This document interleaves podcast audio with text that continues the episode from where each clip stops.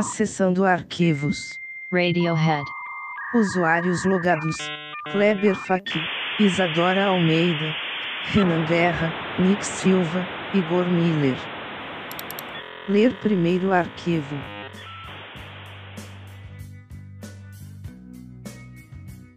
Em 1985, a Inglaterra vivia um de seus períodos culturais mais férteis.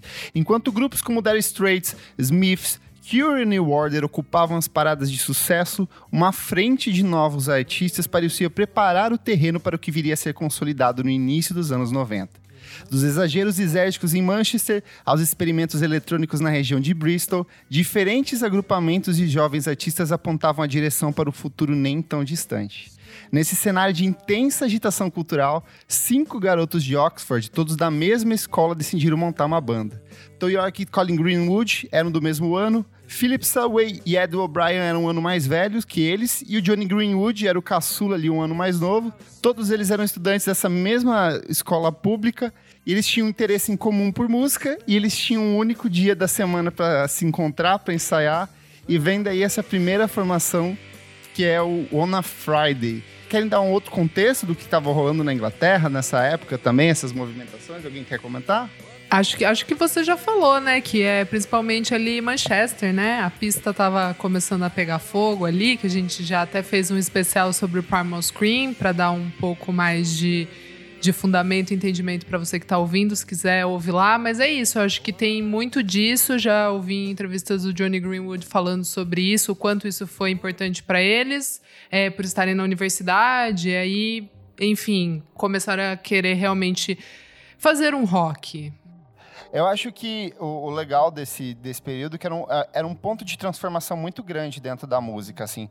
Essa relação entre o que era o mainstream e o indie, ela estava cada vez mais se mesclando nesse, nesse conceito. A gente tinha essa ascensão do college rock, principalmente nos Estados Unidos, ali alavancado por esse pequeno fenômeno que era o R.E.M., que era uma, talvez seja a principal influência do Radiohead nessa época, junto do Ona Friday, na verdade, nessa época.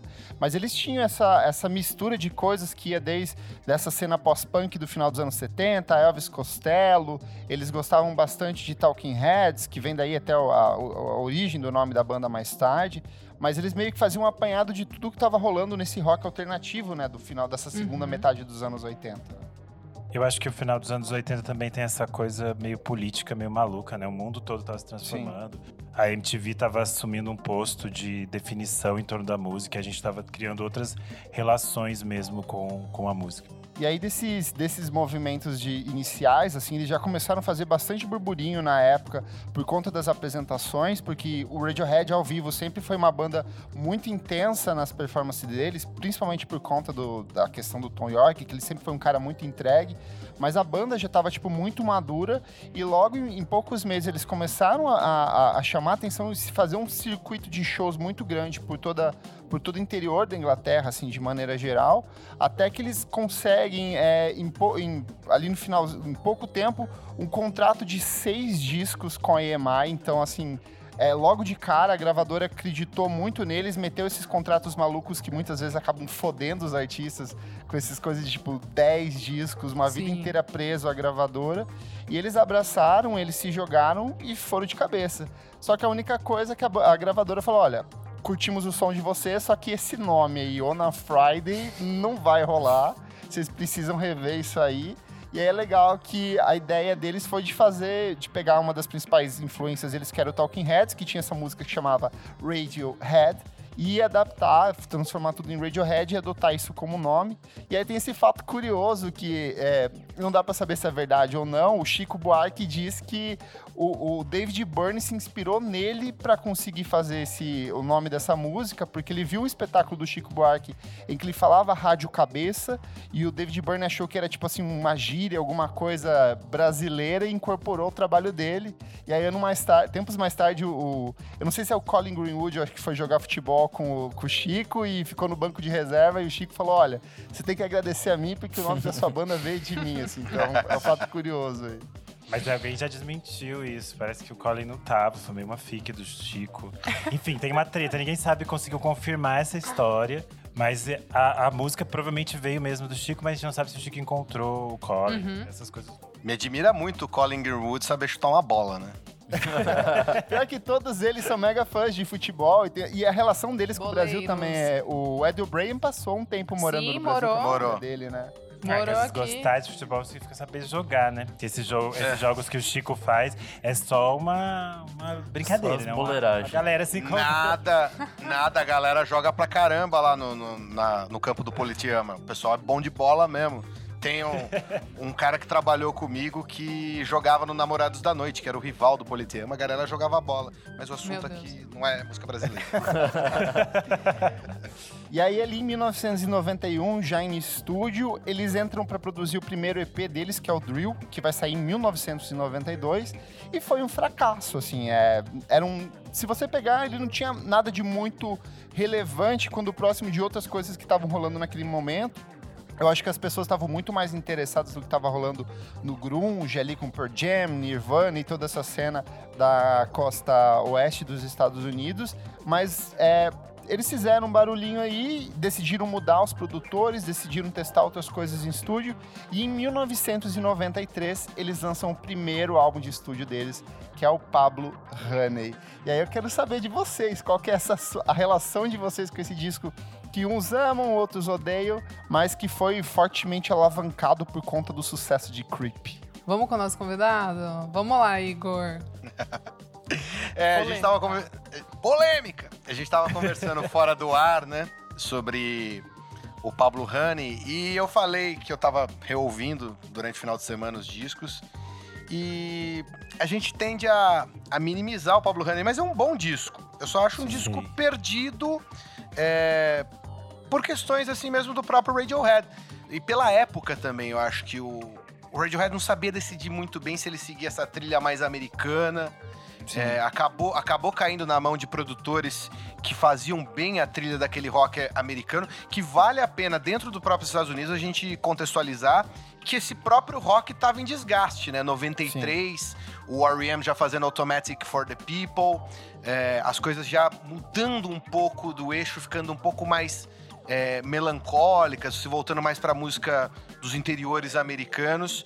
E o, o Radiohead aparece assim um pouco fora de timing. Eu gosto de compa co- né, comparar esse o Pablo Honey mais ou menos com os dois primeiros discos do Uncle Tupelo, que é a banda do Jeff Tweedy e do Jay Farrar, né? O Jeff Tweedy depois vai formar o Wilco. São discos muito bons, os quatro do, do, do Uncle Tupelo, esses dois em particular, eu coloco em, em ponto de igualdade, porque é o mesmo produtor do Pablo Honey, né? O, é o Sean- são dois no Pablo Honey, né? O Sean Slade e o Paul Caldery. Acho que o Caldery é o produtor do. Do. Ele já tinha trabalhado Tupelo. com o Dinosaur Jr. e com alguma outra banda. Ele já tinha. Ele Sim. foi engenheiro de, engenheiro de som do, do Surfer Rose, enfim. Mas o, o Radiohead tava. o- a cena tava mudando e o Radiohead ainda tava buscando esse som. Então tem muito essa coisa do. Por falar em Pixies, né? Quiet, loud, quiet. Essa coisa fica Uhum. meio, meio, meio muito ruidoso e pouco Radiohead, como a gente vai conhecer lá na frente. Eu, eu acho que tem outro aspecto também que foi justamente essa americanização da banda que fez com que eles fossem praticamente desprezados pela imprensa britânica quando o disco saiu. Assim, a imprensa britânica cagou pra eles e achou também muito melancólico. Creep, por exemplo, não tocava nas rádios inglesas porque eles achavam Ah. muito pesada, assim, tipo, sim, muito sim. é, um dramalhão, assim. E Achei é engraçada canção essa história extremamente da- dramática. da BBC meio É, que, tipo, a BBC, fala por não. exemplo, baniu a música, sabe? Levou anos pra bater platina, né? Sim. Por outro lado, quando esse disco chega nos Estados Unidos e aí ele encontra com a MTV e ele tem essa coisa desse espírito do tempo, dessa melancolia juvenil, dessa geração X, desses jovens é, é, fudidos pelo capitalismo, Sim. ele é- cai muito no gosto. A MTV vê nisso um potencial enorme. Então, Creep, que começa nessas programações alternativas, tipo aqueles blocos alternativos da MTV, logo vai pro bloco principal e começa a ser tocada exaustivamente. O Radiohead vai para os Estados Unidos, grava vídeos tocando ao vivo é, que circulam na programação da MTV, que é aquele clássico que o, Radio, o Tom York tá com o cabelinho é, descolorido, assim, tipo, muito sim. Feinho, coitado, Deprê. tipo, magrinho, magrinho. Então eles começam a fazer muito sucesso nessa época. Cara, mas eu acho muito importante que a gente não falou de um anjo, que pra mim é o que catalisa toda essa coisa do, do Pablo Honey e que o Tom York depois vai fazer a carreira, que é o Jeff Buckley, cara. Ele já era fã do Jeff Buckley. E o Jeff Buckley, em 93, acho que ele lança o- um primeiro ao vivo ali. Ele já tava fazendo shows, já era ali enturmado da galera. E eu acho que tem muito de Jeff Buckley no Pablo Honey e no The Bands de alguma maneira ali tem também, mas eu acho assim, eu amo, amo o Pablo Honey. Desculpa, gente, eu vou militar aqui, eu vou defender porque eu amo o Pa- o Pablo Honey, porque tem essa coisa dessa melancolia, mas que eu acho que é que é isso assim, veio com o Radiohead através do Jeff Buckley no Reino Unido e o Jeff Buckley ali nos Estados Unidos, que daí depois viria de algumas outras maneiras, assim, menos esse rock de banda de meninos, mas mais essa coisa tipo do, do cara que sente, assim, sabe? Sim, de- desse do sentimento, poeta, né? do poeta, singer-songwriter ali. E tem Jeff músicas Buckley muito sofrido. boas, assim. Muito, cara. Stop Whispering, é, Anyone Can Play Guitar, Prove Eu Yourself, amo! aquela é, que fica, tipo, massacrando a letrinha o tempo inteiro, pegajosa. É muito então, boa. eu acho que durante eu muitos amo. anos eu reneguei esse disco, porque tem coisas fantásticas do Radiohead. Você olha pra ele num primeiro momento e fala assim, ok, é, É, só mais um do disco de resto, rock. né? Tipo, É, mas hoje, reouvindo, entendendo o que que tava rolando na época, eu consigo É, gostar. eu acho que é por e eu, eu aprendi a redescobrir ele, assim, a regostar desse disco, assim, tipo, de certa forma. Eu, ent- eu entendo as pessoas falarem, ah, tipo, ah, não é meu favorito e tal. Sim. Mas de maneira nenhuma eu acho que esse álbum é ruim ou que ele é fraco. Ah, e se muito bom. comparado com os outros. Não é isso, eu acho que é espírito de tempo. Esse álbum ficou pra trás, só isso, assim, só isso. Ele ficou pra trás no momento e o Radiohead foi embora ali com a internet. Uma curiosidade é que quando eles estavam lançando o Pablo Honey, o Zeca Camargo era entrevistador oficial da MTV Brasil, né? Ele tava na Inglaterra, ele tava fazendo, eu não lembro uma entrevista com quem, Ai, mas que eu sei que a gravadora falou: tem uma banda aqui que tá lançando um disco chamada Radiohead, você quer fazer entrevista com eles? O Zeca fez, mas não sabia que era a banda, não entendeu, pegou o disco e trouxe. e aquele vídeo ficou, aquela fita ficou. Ele tinha uma primeira entrevista que foi feita assim, na semana que eles estavam lançando o disco. Que legal. Só que eles não souberam como encaixar isso e essa fita ficou engavetada na MTV um meu tempo. Deus. Até que o Radiohead começou a estourar nos, no- nos Estados Unidos e eles falaram: gente, a gente tem uma fita que tem essa entrevista. Acha na fitoteca! E eles descobriram que era tipo uma das primeiras entrevistas que o Radiohead deu pra Legal, MTV. legal. E é muito legal, é uma história meio maluca, porque ele também não fazia ideia do que, que ele tava. com quem Sim. que ele tava conversando. né? Fim do arquivo. Ir para o próximo.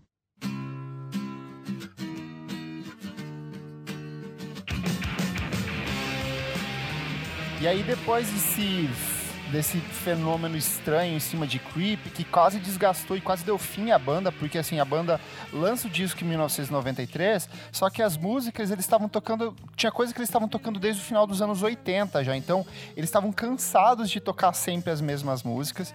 E aí, em 1994, mais uma vez, a Inglaterra estava passando por um período de transformação muito forte. A gente tem a, a guerra ali entre Blur e Oasis, com, que, é, que é a questão do Britpop. A gente tem a cena do trip hop muito consolidada no sul da Inglaterra de novo. E aí o, o Tom York vendo tudo isso e eles em estúdio, eles sentem essa necessidade de se reinventar, de testar coisas. E aí vem a, a, a ideia de trabalhar com o, John Locke, que era o cara que já tinha trabalhado com XTC, com The Stone Roses. E a banda vai pro, pro Abbey Road Studios para gravar esse segundo álbum de estúdio. E vem o que talvez seja para mim o disco que eu sinto ma- é, é o disco mais banda do Radiohead, porque eu acho que a partir dos outros Super. começa a ficar um- uma coisa mais experimental, então as, É as guitarras roqueiro. vão, vão virar uma coisa mais. As guitarras vão virar, parece que um sintetizador, e o sintetizador vai ser tocado com uma guitarra, e a bateria vai ter um andamento diferente. Uhum. Então, quando eu ouço o The Bands, assim, eu vejo que é uma banda. Eu consigo sentir cada Total. instrumento, cada uma das três guitarras, a linha de baixo, os sintetizadores, a bateria, a voz, cada um tem o seu momento de brilhar, assim. E o The Bands foi, pra mim, o primeiro disco que me chamou a atenção do, do, do Radiohead, porque eu acho que ele é muito pop, muito Super. fácil, assim, de, de você gostar. E curiosamente, na época que eu comecei a ouvir, não sei porquê, a MTV Brasil passava muitos clipes do, do The Bands. Então passava o Fake Plastic Trees, passava muito. O Chovia. clipe do Just passava muito, acho que High and Dry também passava. Então foi difícil a- a- assistir isso e, e não cair, assim.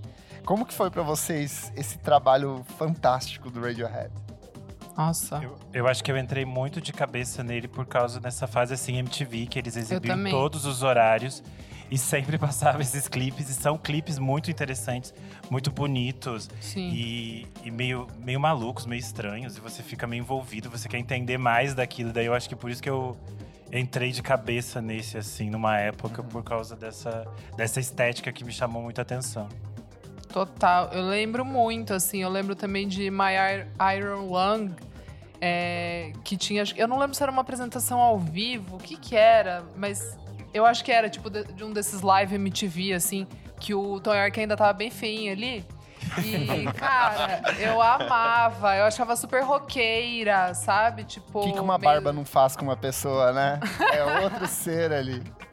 Coque Samurai também hoje em dia, né? Sim, verdade, Ó, Coque- verdade. Coque Samurai, total, cara. Não, mas eu, eu muito. The, The Bands, tipo, me, me sugou, assim. Mas claro que na época eu não tinha CD do Radiohead, eu era muito pequena. Tipo, eu acho que eu ouvia muito essas músicas ali por 98, 99, porque a MTV gostava muito de passar Radiohead, assim. Era uma banda que a MTV Brasil era, tipo, uma das favoritas ali, né? Todo programador depois eu fui descobrir que era apaixonado por, por Radiohead, então todo mundo passava sempre, assim. É, mas lembro muito, muito de- dessa fase, assim, Flake Plastic Trees em especial, e é, bem o que o Renan falou dos clipes, essa coisa do clipe, né, dos diretores. Era aquela época que faziam programas que falavam sobre os clipes e tinha bastidores e tal. Então, ali, um pouquinho Muito depois, né? making Porque off, esse- né? é, porque esse álbum é de 95, eu tinha 3 anos, mas tipo, 98, É, eu fui ouvir mais 99, tarde. Eu fui ouvir é, lá Eu pro, anos, no começo dos anos 2000. ali, na 2000, é, adolescência. total. Ouvi inteiro sim, mas eu lembro pequena, assim, tipo ali por 99, 2000, assim, eu, eu lembro, eu tenho essa memória muito forte de Radiohead. Fake Plastic Trees tem um plus aqui no, no Brasil, na cultura pop brasileira, que ela Sim. fez parte de uma propaganda de uma entidade filantrópica que eu não me lembro agora qual era, a ACD, alguma coisa do tipo, e passava Fake Plastic Trees. Sim. Isso ajudou a potencializar a música. Legal. E claro, como todos vocês, um filho de MTV acaba abraçando todos esses clipes, né? Just, que tem aquele lance que você quer Tudo. saber o que, que- o que, que ele O que que falou. o que ele falou? Exatamente. O, o, de, o comercial era de uma entidade de síndrome de Down, se eu não me Síndrome, engano. É. síndrome de Down. E eles próprios eh, liberaram a música pra ser usada, eles não cobraram Sim. cachê, nada disso. Pra, ama- pra amarrar o que eu deixei pra não, pra não ficar ponta. para não antecipar o que eu tava falando em Pablo Honey, que eu comparei com o Uncle Tupelo. O Uncle Tupelo era uma banda que tinha muitas intenções é, mais à frente, mas ainda tava preso naquela coisa de ser esporrenta, de ter aquela guitarra que já tava meio em, de- desuso. Isso só vai, né? O, o Uncle Tupelo só vai conseguir resolver essas contas, né? O, o Jeff Tweedy só vai resolver essas contas lá no Wilco. Eu acho que o The Bands é esse passo do Radiohead, encontrando é, um caminho próprio que faz jus a essa tradição da- das guitarras, as paredes de guitarra dos anos 90 da América. Vai buscar um som tipicamente inglês sem cair no lugar do Britpop, que o Britpop tem muito esse, esse ar do, do bardo, né? Essa coisa meio Ray Sim. Davis, né? O Jarvis Cocker, Sim. o Blur de cantar. Eles não são isso. E aí, amarrando também com o que a Isadora tinha falado, pra mim The Bands é Jeff Buckley, é Nick É. Drake. É, o, Sim. tanto Colin quanto o Tom York citam expressamente que são fãs de, né, de Nick Drake, tem esse acerto de conta. E quem ajuda, e quem ajuda inclusive até o Tom York encontrar a voz própria é É o o, jeito do Stipe, Jeff né? Buckley. Não, não, aí lá na frente, mas eu digo Sim. assim, o timbre vocal, é, essa coisa de saber que ele pode ser suave, ele tem um range vocal, né, extenso como o próprio Jeff Buckley, mas ele não precisa toda hora ser tenso ou tipo com drive, ele pode cantar com suavidade. Isso começa a aparecer em The Bands. E um último toque, né? Começa a aparecer o Minotauro da, do Radiohead, que é o Johnny Greenwood, que começa a colocar aquelas complexidades de harmonia. Sim. Porque ele vem de formação clássica, ele tocava em orquestra jovem, ele é fã de Olivier Messiaen, de Alban Berg, toda uma tradição de música de câmara. E aí ele começa a colocar essas, como diria o, o Sérgio Gainsbourg, essas maçãs envenenadas no meio da música. Músicas como Just tem, tem Just alguns é truques, né? Ela tem, é, ela Sim. tem esses efeitos, esses, essas distorções, Maravilhosa. Não, não só isso, né? a, harmonia tem Sim. passagens. Em, em Creep já tem um pouco disso, assim, ele saltar de sol pra si é uma coisa incomum na harmonia, na harmonia tradicional da música pop. Mas em Just ele começa, eu não vou entrar em, em minúcias também, porque eu não sei muito disso, mas o pouco que, que você lê, que você ouve eles comentando, começam a surgir essas complexidades que lá na frente vão virar a loucura que é o Radiohead que a gente conhece. É que, como a gente falou, o Johnny Greenwood ele era o mais novo ali. Ele foi chamado para tocar sintetizador na banda, porque a banda já tinha duas guitarras, tinha um baixista, então ele tava meio que esse cara sobrando ali. E, de fato, aqui que ele começa Era o a irmão aparecer. menor, né? Aí, tipo, ah, chama É. ele aí, vai.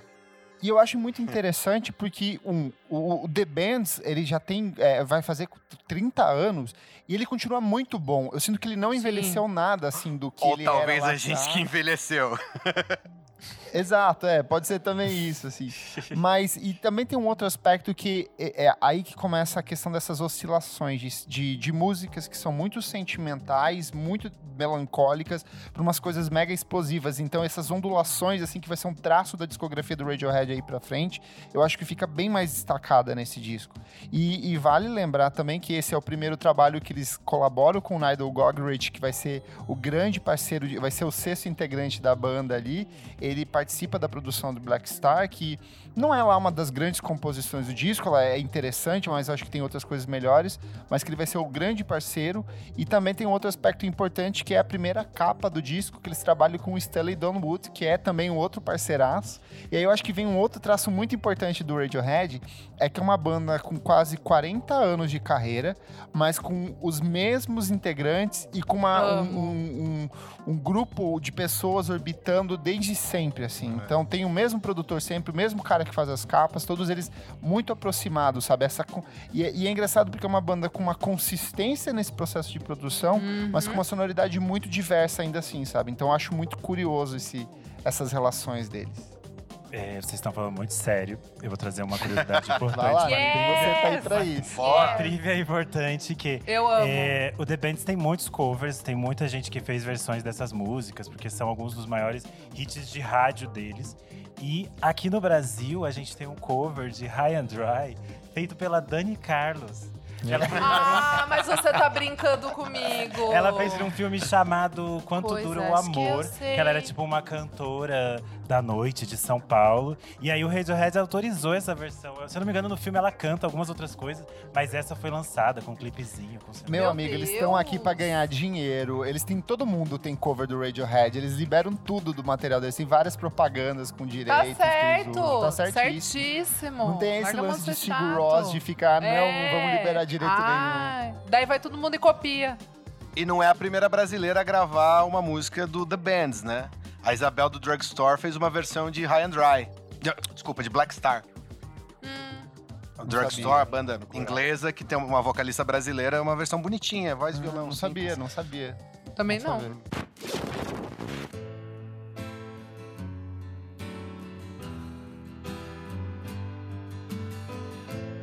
Bom, em 1996 o Radiohead ele era um fenômeno em ascensão. Eles tinham passado nesse teste do, do segundo disco, então eles já estavam sendo visados por muita gente aí. Eles eram a banda que abriu os shows do R.E.M., eram a banda que abriu os shows da Alanis Morissette, que também era outro fenômeno na época. Assim, então, imagina você assistir um show da Alanis Morissette com o Radiohead abrindo, assim, o quão surreal é é você pensar nisso Muito hoje, assim.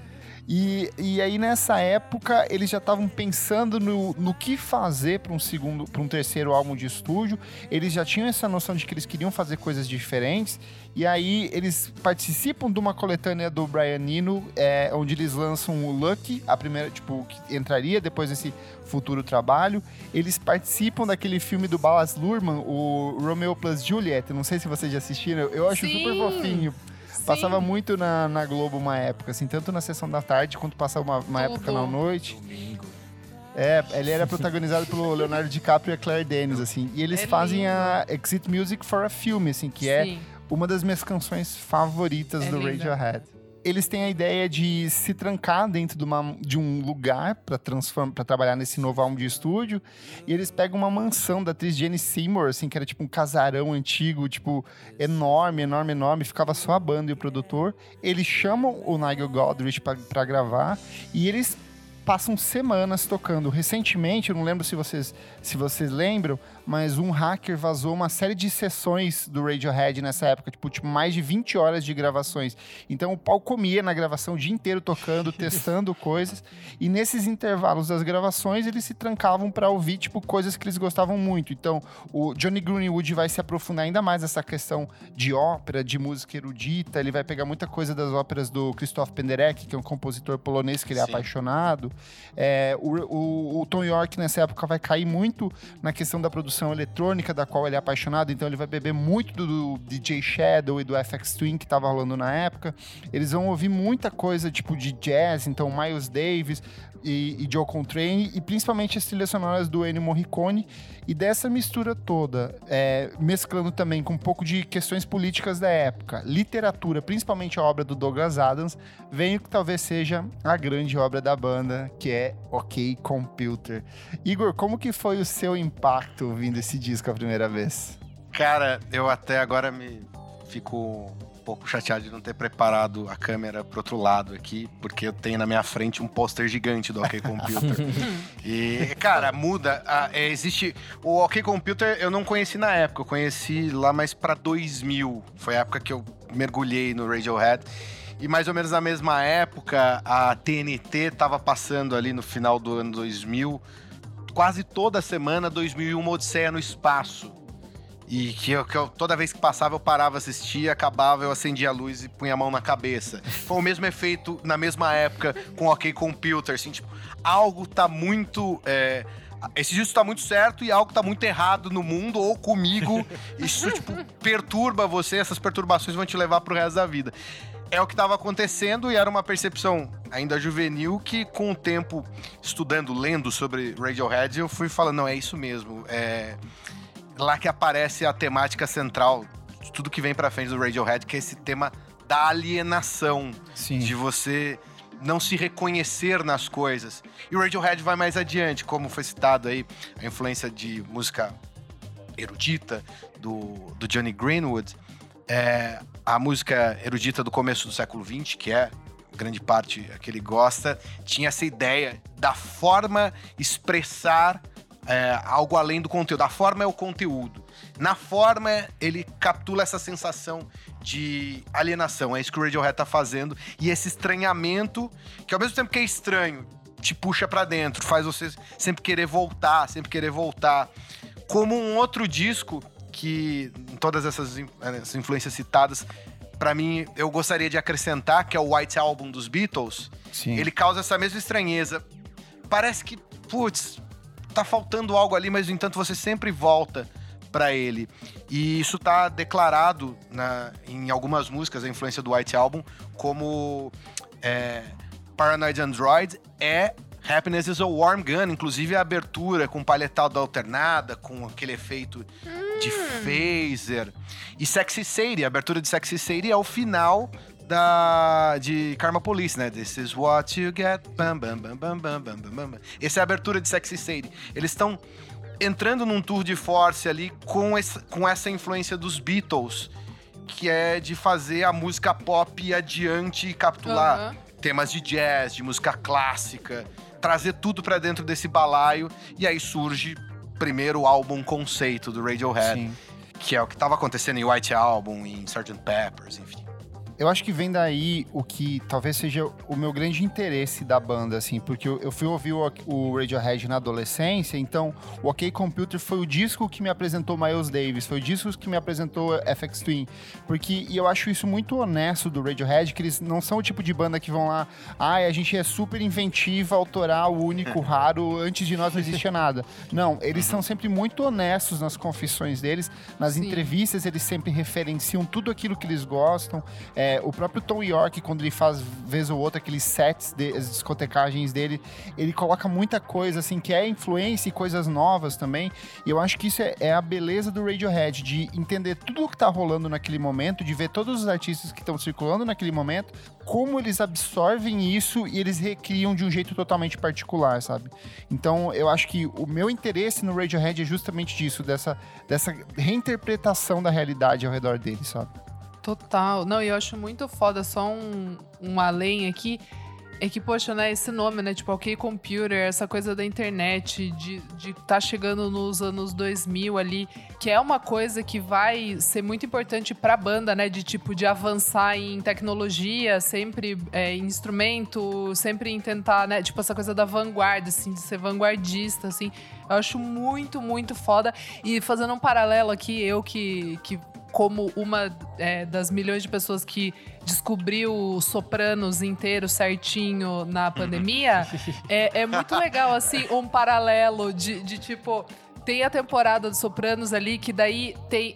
Depois da, das Torres Gêmeas ali, que daí, tipo, o mundo vira completamente de cabeça para baixo, assim.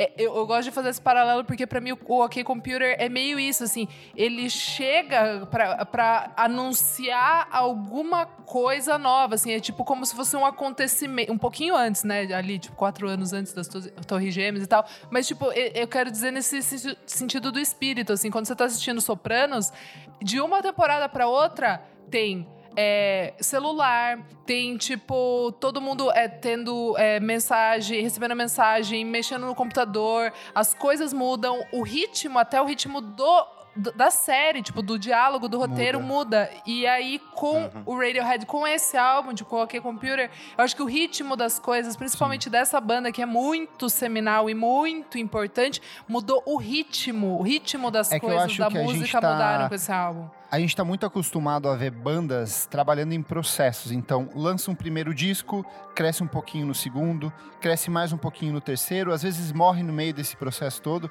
Eu acho que o Radiohead ele não dá passos, ele dá tipo escaladas. A cada disco assim é uma coisa mais alta do que é a outra. Que é muito foi acima, o... sabe? É que esse é e nesse o eles vão divisor, ainda né? além é. do que eles já tinham feito no The Band. Total. Então, acho que é muito impressionante isso. Só pontuar rapidinho que a Isadora falou uma coisa linda agora, tipo, né, de antecipar os temas, que é um pouco eu vou, vou, Eu falei que hoje era dia de palestra. É, eu, gosto muito de um, eu gosto muito de um filósofo que falava sobre música. Ele não gostava muito de música pop, mas tá tudo bem. A gente deixa ele. Ah, é, deixa de deixa, deixa, deixa, em suspenso. Que é o Teodoro Adorno, que ele disse que a arte Sim. antecipa, pelo, o material racional da arte antecipa os temas que a história vai colocar. Super. É, antecipa Sim. a tragédia, né? Muitas vezes a história, a história do mundo é uma história de tragédia. Esse é o Adorno sendo muito benjaminiano. Mas não vê o caso. a, a, questão é que a arte tem esse poder de antecipar e o Radiohead é gigantesco, como, como a gente tá conversando, Sim. justamente por conseguir antecipar e passar a partir daí das cartas, né? Uhum. Total. Fato curioso, Sim. Renan? Não, esse disco é, é, mais um que é, eu entrei também muito por esses clipes que a gente vê na MTV. É, Karma Police e No Surprise Perfeito. passavam muitos. Muito. E, e são clipes muito maravilhosos, porque eu acho que eles trazem um pouco desse mistério que tinha nos anteriores que a gente falou, mas eles aprofundam isso e fica ainda mais esquisito. E eu acho que talvez uma das coisas mais impactantes que eu vi na MTV foi quando eu assisti o clipe, o clipe de Paranoid Android, que eu fiquei assim. o que aconteceu? Arrepios. Arrepios. É, tipo, aí quando o videoclipe já é muito maluco, aí de repente é que tem aquele moço com a roupa fetichista, ele vai perdendo os pedaços do corpo. E, e você fica assim: o que tá acontecendo? O que, que eu tô assistindo? O que é isso? E você vai ficando meio maluco, assim, mas eu acho que eles aprofundam ainda mais essas estéticas que são muito radicais, assim. Eu acho isso muito interessante que elas passam na TV e a gente assistia. E uhum. era tipo uhum. assim, o que, que eu tô vendo aqui no horário nobre da TV? Eu acho o OK Computer um trabalho excelente, porém a gente precisa pontuar que ele talvez seja o grande responsável por uma infinidade de outros artistas que tentaram emular essa estética do é Radiohead. É porque assim, o, o, o OK Computer, ao contrário do que poderia parecer, porque ele é um disco mega experimental, mega complexo, ele vendeu muito, ele alcançou muito. o topo das paradas de sucesso. Eles foram ele headliner do Glastonbury com esse álbum. de é, cópias é, com esse disco. É então, assim, eles, eles ficaram gigantes, assim, gigantes mesmo. E aí um dos maiores uma... traumas do Tom York, esse Glastonbury, inclusive, né? Sim. E aí tem toda uma geração de artistas, tipo Travis, Coldplay, Kine, todo mundo tenta. A primeira fase fazer... do Muse pra mim é muito isso. É, eles tentam é emular muito, essa estética muito. do Radiohead, mas. Mas ninguém a fase meio ET, perto, ET Bilu. Né? é que, tipo assim, eles começam a trazer é, um pouco da estética Bilu, né? Que eles vão aprofundar um pouco mais nos próximos álbuns que a gente vai falar, né? Do Kyrie, Amnesiac, Hail to the TV. Enfim, a gente, vai, a gente vai chegar lá. Mas eu acho que é isso, assim. até, na, até na faixa, né? Subterranean Homesick Alien, que, tipo, né? Tem a brincadeira com a faixa do Bob Dylan e né? Mas, mas acho que é isso, assim, eles trazem também um pouco dessa, dessa coisa da conexão com um outro um outro universo, assim, uma, uma outra esfera, né? Que daí é essa coisa da música eletrônica, da música estranha, torta, que eu caracterizo, assim, como uma, a fase do ET Bilu chegando, batendo na porta do Tom York. E, e é isso, daí eu acho que ser estranho, essa coisinha assim, tipo, meio diferentinha, essa, né, essa camadinha, assim, eu acho que muita gente daí depois vai querer, vai querer trazer, essa meio também melancólico ali. Uma fofoca agora, minha vez. Já fofoca. que teu, o, o ET Bilu está em, em referência pauta. aqui, em pauta, o Johnny Greenwood, ele, o o Ed O'Brien morou aqui no Brasil, morou na Bahia, morou no Rio de Janeiro, mas o Johnny Greenwood vem bastante pro Brasil. E ele gosta de São Luís do Paraitinga, aqui perto do litoral norte de São morou, Paulo. Né? Morou, morou lá também? É, então, uma época ele ficou meio escondido lá. Uhum. Acho que foi, foi ali entre o, entre o Hail to the Thief e o, e o In Rainbows que ele se escondeu porque ele achou que o mundo ia acabar. Ah lá. Surtadaço. Foi a mesma época do ET de Varginha, quem sabe. Não, ET de Varginha foi em 97. Isso aí foi um pouquinho depois. Foi mais próximo do ET Bilu. o ET de Varginha trouxe o, o OK Computer. Pode ser. E pode o ET ser. Bilu levou, né? É, caras. E aí, quem esperava por uma possível continuação desse material entregue no OK Computer foi. Arquivo comprometido. Recomeçar.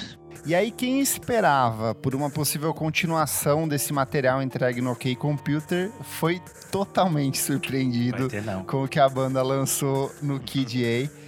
Antes do disco sair, foi um processo muito turbulento pro Radiohead, principalmente pro Tom York. Ele passou mais de um ano, assim, que ele não conseguia compor nada, nada. Ele escrevia coisas, ele achava, tipo, isso tá um lixo, não consigo avançar. A banda tava meio que tentando repetir a fórmula do OK Computer, até que eles entraram um consenso que eles deveriam ir pra um rumo totalmente diferente. O Tom York sempre, desde o começo da carreira, ele tinha um problema muito grande com a voz dele. Ele acha a voz dele muito bonita. Ele acha que a voz dele não canta do jeito que deveria ser a, a, cantar sobre as letras que ele canta. Então ele veio com esse conceito de tentar sujar tudo isso que eles vinham fazendo, de deixar a voz dele mais submersa, mais carregada de efeitos, substituir as guitarras pelo uso de sintetizadores. Eles estavam ouvindo muito FX Twin na época, eles estavam ouvindo muito Bjork na época. A cena eletrônica inglesa desse período é uma das mais férteis desse período, assim, tipo, fritação rave, batida, e, tipo, e ela era muito diversa, porque tinha desde gente fazendo coisas minimalistas, experimentais, até outras coisas mais jungle, mais frita, mais prodigy na cabeça, mais uhum. breakbeat. E eles pegam tudo isso, eles pegam tudo aquilo que eles tinham feito no OK Computer e eles quebram, eles distorcem e eles vêm com o QGA que para mim é o disco favorito do, do Radiohead. Eu acho que durante muitos anos eu fiquei nessa, nessa tentativa de ok, ok, Computer ele é o meu favorito. Daí, tipo, vai para Não, agora é o In Rainbows. Mas eu acho que hoje, assim, o KDA tem todas as coisas que eu gosto e tem a minha canção favorita, que é How to Disappear Completely, que é Eu Sou Apaixonado, é assim. tudo, chiquérrima. Como que é a relação de vocês com esse disco e como que foi ouvir esse disco pela primeira vez? É, eu achei super esquisito, assim, tipo. É, Radiohead pra mim chegou muito tardiamente. Tipo, eu fui ouvir bem mais pra frente, assim, acho que foi em 2007. Porque eu fui, de fato, começar a pesquisar. Aí, né, como fui pegar a discografia uhum. e cheguei nesse disco. E é, um, é, tipo, de fato esquisito, assim, tipo, foi uma quebra Sim. muito grande para mim. Eu acho que eu demorei para entender o que era o rolê, assim, tipo, tudo que tava acontecendo ali. Mas é um puta disco, muito foda. Sim. É, eu demorei mais para entrar de cabeça nele e entender a grandiosidade, porque eu tava muito nessa fase, tipo, ah, o rock, é. E aí, quando você chega nesse, é tipo uma quebra muito estranha, assim. E aí eu demorei muito tempo para embarcar, assim, mas também quando embarquei, depois que você entende o que tá acontecendo ali, você fica assim, é isso, gente, é isso que tem que acontecer. Eu acho que a gente fica muito nessa coisa de que é um disco de música eletrônica e tudo mais, e ele é de fato, tipo, você pega a batida do Idiotech, ele é um, é. É. um techno, sabe? É uma, É uma- uma coisinha ali. essa música. Mas você tem algumas coisas que são muito rock, tipo National Anthem, por exemplo, tem umas guitarrona maluca, Uhum. daí eles caem de novo num jazz e umas fritações psicodélicas que são meio can, e toda essa cena krautrock ali do- dos anos 70, e que é muito do que o, o Nigel Godrich é apaixonado, ele curte muito dessas coisas, tipo Noi, ele gosta bastante, o próprio Tom York gosta bastante. Então eu acho que é muito louco essa convergência de ideias e totalmente desregulada. Tem, tem no meio do disco uma música ambiente totalmente tranquila, É. assim, sabe? Então, essas oscilações dentro do Kid A, assim, é o que torna ele muito especial pra mim. Sou completamente apaixonado por esse disco. Pô, bicho, você acha Three, Three Fingers tranquila? É a ideia dela eu que você tá falando. bonita, Eu, é, eu acho Né? bonita, Ela é acho. toda perturbada, Mas ela é melancólica, ela é melancólica. Ela- É que ela é um respiro, assim, ela vem logo depois, se eu não me engano, Isso. do. né, tipo, de- ela tá É- entre dois. é ela na quin- em é a vale ali, quinta. né? É a É, quinta é, música. Ela é a quinta, ela separa. Você tem dois eixos de quatro músicas, Three Sim. Fingers, né? Primeiro, primeiro bloco de quatro músicas, Three Fingers, mais quatro músicas e a Emotion Picture Soundtrack. Tem, tem, É perfeito tem também. eixos comunicantes, né? A primeira Sim. parte fala propriamente de alienação, né? E a segunda parte fala é, da própria ideia de evolução em crise, né? Os dois temas se comunicam, mas eles são claramente separados, pelo menos na minha opinião, assim. Tem quatro músicas, quatro blocos de... Dois blocos de quatro músicas que estão fazendo essa passagem. É, e acho que mais do que a questão da música eletrônica, volta aqui de novo a questão dos Beatles, que é a ideia de fazer os instrumentos soarem como outras coisas, não como os- não como a voz natural deles. Eu acho que é um discurso de antinaturalidade, que também é um discurso que o Joy Division fazia, de gravar cada pedaço da bateria de uma maneira diferente para quando juntar causar aquela estranheza Desconforto. de novo a questão do Sim, desconforto. Exatamente. E o KJ, no caso da, da, da minha, da minha recepção, eu já cheguei mais amaciado, porque na época eu lia muito a Bis. E o pessoal da Bis tava lá, que era muito fã de Radiohead, ó, tá chegando, vai chegar esse disco. O pessoal tá falando, fizeram uma matéria, acho que um mês antes, saiu o disco com 10, 15 páginas, falando da vida de show do Radiohead, falando do, do que já tinha, né, da- das coisas que já tinham vazado, que eles foram vazando aos poucos, pequenos trechos de música, pequenos clipes. E aí já tinha um pouco essa expectativa. E eu não, eu fui ouvir meses depois do lançamento. E logo que lançou a MTV, voltemos à nossa MTV, tinha uma vinheta com Idiotech. Então Sim. fica tudo, fica tudo meio que amaciado, preparado por mais estranho que seja. Você já chega com um repertório mínimo para poder conversar com tudo, com toda essa sofisticação que foi conversada aqui, né? Jazz, de krautrock, de é, experimentos de vanguarda, né? Do, aquele final de sopros de, de National Anthem, que é uma sacanagem. Que assim, é, é claramente, é claramente Johnny Greenwood ouvindo Charles Mingus e, tipo, copiando aqueles, aqueles sopros, sopros que- como, como se fosse uma reminiscência de um passado africano, só que lido por ingleses, né? Sim. E tem todo, tem todo esse todo essa, Total. esse barulho que é você capturar essa é- é- esse sentimento de desconforto. Eu acho que mais do que a, a eletrônica é um recurso para se chegar a esse posicionamento do Radiohead. Sim. É, eu, Sim. eu, eu ouvindo, eu lembro que eu não gostei. Achei muito difícil, assim. Tipo, ne- nem, nem voltei muito, fui voltar muito tempo depois, assim.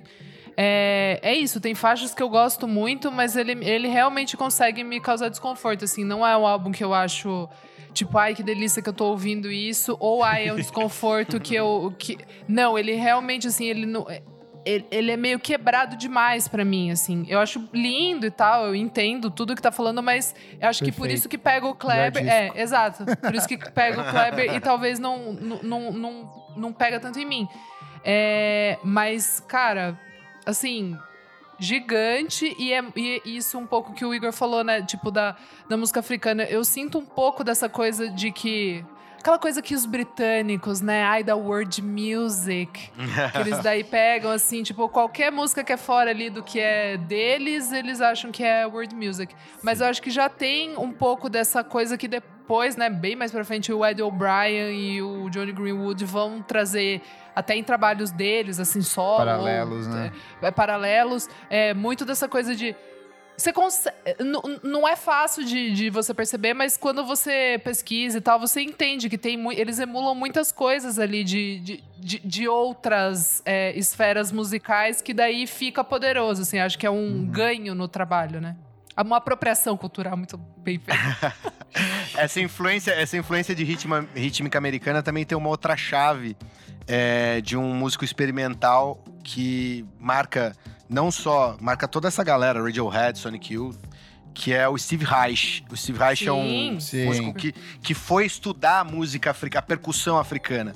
A música do Steve Reich nasce do conceito de pulsação, né? Sim. E essa pulsação também vai aparecer do Kid A em diante dentro da música do Radiohead. Total. Inclusive, inclusive só vou antecipar um pouquinho, mas tem uma música lá na frente que a gente vai discutir do Radiohead, que é cuspida escarrada, uma aula, não, um aluno fazendo uma composição ao estilo haitiano. Total. Vai chegar lá na frente. E só um fato curioso, assim, é esse disco, mais uma vez, ele é totalmente torto, totalmente experimental, totalmente não comercial, só que o público surtou, o público abraçou esse disco como nunca, a imprensa principalmente, e ele mais uma vez vendeu milhões de cópias, e isso deixou o Tom York mais uma vez muito puto, porque a ideia da banda era justamente provocar o público e falar assim, cara, a gente não quer que vocês gostem, a gente quer que vocês se sintam incomodados, esse Sim. disco vendeu muito, circulou muito na época, e eu acho que aí define essa identidade do Radiohead que a gente tem hoje de a banda que a cada novo disco vai surpreender o público de um jeito ou de outro. E eu acho que vai ser até um dos problemas de um disco que a gente vai falar lá na frente, que estava muito sendo aguardado e que não foi exatamente como as pessoas estavam esperando. Cara, assim. mas só um, só um último adendozinho desse álbum, que é tipo, é o ano 2000, né? Eu acho muito emblemático. Sim. Ele vir uhum. com essa coisa desse desconforto também de você não saber o que, que vai ser no próximo milênio. Tinha gente achando que realmente ia acabar o mundo, né? Tipo, dia 31, sei lá, de dezembro, alguma coisa assim. Não lembro. Nós tradamos desculpa, nós vamos sobreviver, como diria a Xuxa. Mas, cara, é, tipo, eu acho que tem muito disso, assim, do, do, do, ano 2000, dessa coisa que o Kleber tava falando de. O, era pro pessoal não gostar, mas, cara, o que, que, que é pra gente gostar? A gente vai gostar de coisa estranha, porque a gente não sabe o que, é, o que vai ser o amanhã o que será Mas o é, amanhã. É, é curioso então... porque as pessoas estavam numa vibe meio positiva. Tirando essas coisas meio apocalípticas, tinha umas pessoas que estavam numa vibe é. muito positivas, assim. Ai, o futuro, tinha aquela coisa meio. É, Moderno, das transparências. Né? Umas coisas é. transparentes, umas coisas práticas. Eu amo! futuro. E isso Melissa, acaba em 2001, né? Com a queda das Torres Gêmeas. E então é meio que a vibe do início dos anos 2000 vai ser mais dark, mais tipo, what the fuck. O, o Radiohead era uma coisa tão pop nessa época que eles foram convidados a participar de um dos meus episódios favoritos de South Park, que é o episódio 4 da quinta temporada, em que o Radio, em todos eles participam com as vozes. É, o episódio se chama Scott Tannerman Must Die. É surtado esse episódio. Foi uma das primeiras coisas do, do South Park que eu assisti tenham, acho que no YouTube, assistam e, e surtem com esse episódio, porque é maravilhoso. Não, é só aproveitar, já que tava falando dessa questão de torres gêmeas e tal, eu queria fazer um jabazinho, posso? Claro.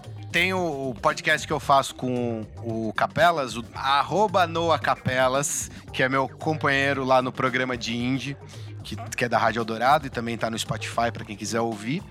É, nós fizemos, nós temos um derivado, um spin-off do programa de indie, que é o Dois Idos Rabugentos, que é um programa pra gente falar. Só falar, não, to não só tocar música.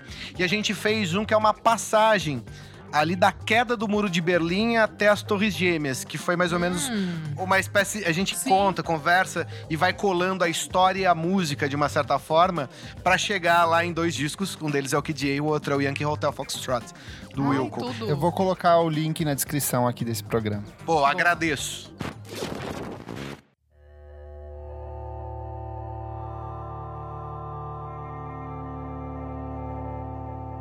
E quem achou que era só isso, logo no ano seguinte, em 2001, o Radiohead falou: tem mais. Porque quando eles produziram o KDA, como, a gente, como eu falei, o Tom York tava muito maluco, ele tava muito perdido, tanto em depressão quanto no processo criativo dele. O processo de composição dele era muito dadaísta, no sentido de ele encaixava uma palavra com outra e com outra que não fazia muito sentido, e ele tentava costurar isso. Então a banda produziu muita coisa. A ideia era que fosse lançado um disco duplo, mas a gravadora falou nem fudendo, porque isso não é comercialmente viável, ainda mais um disco bizarro desses. Mas com o sucesso do KDA, no ano seguinte eles vêm com a Amnesiac, que para mim é tão maravilhoso e sensacional Bom quanto. demais. Eu, eu acho que no meu processo de escuta, eu no começo eu ouvia muito mais o Amnesiac, porque eu achava ele mais palatável, entre aspas, assim, porque Sim. ele ainda é muito experimental. Mas eu acho que ele tem uma coisa das melodias, da Ele é leveza mais da voz. jazzístico de vez E aí- em quando. É, be- é, ele fecha com Life in a Glass House, que eu Bom achava assim, demais. Gente, que coisa maravilhosa esses sopros, essas coisas assim. Então eu- fiquei super encantado quando esse disco saiu e a capa, ela me É. impressiona. Esse vermelho vivo muito ali, bonito. sangue. O transa do Caetano. Veloso. Muito, verdade, verdade. Como que é esse disco pra vocês, gente? Esse, eu acho que esse é o que eu. Teve uma fase que eu também escutei muito. Eu acho que eu entrei mais fácil nesse do que no KDA, porque eu acho Eu que tem também. isso. Tem essa sensação que é um pouco mais é, jazz, que vai fazendo uma ondulação, parece. Parece que você se sente menos é, incomodado e mais acolhido do que no KDA. Essa é a minha sensação. Eu acho meio assim, tipo, hum, tamo tristinho aqui e vamos ficar aqui quietinho. Eu gosto disso, eu acho ele muito muito delicado e muito bonito. É como se ele fosse, como se ele pudesse se quebrar assim a qualquer momento, de tão estranho que ele é, Hum, mas muito acolhedor. Eu acho que ele tem menos sim. quebras também. Pra mim, só. É, Ele é mais homogêneo, assim, de alguma É, forma. Ainda que ele, é. ainda que ele tem Ô, louco! oscilações. Eu, a- é, me- Eu acho, eu consigo ente- sentir eu, isso. Eu, eu também. Eu, É, é, que mais o Kid Day, pra mim, assim. ele tem uma coisa, É. tipo, chega um momento que ele, tipo, ele tem uma coisa e vai pra outro lugar. O OK Computer também, assim, acho que esse ele, ele é mais fluido, assim, tipo, ele vai mais fácil. Hum. Você acha eu ele malucão, eu acho- Igor? Não, então eu acho ele menos coeso. Nessa ideia de conceito mesmo. Acho que o OK Computer e o KJ, eles têm uma É, bem mais proposta amarrado. Ah, Total. amarrada. Total, total. O, o que, que inclusive na época a Bis lançou na resenha como Kid B, né?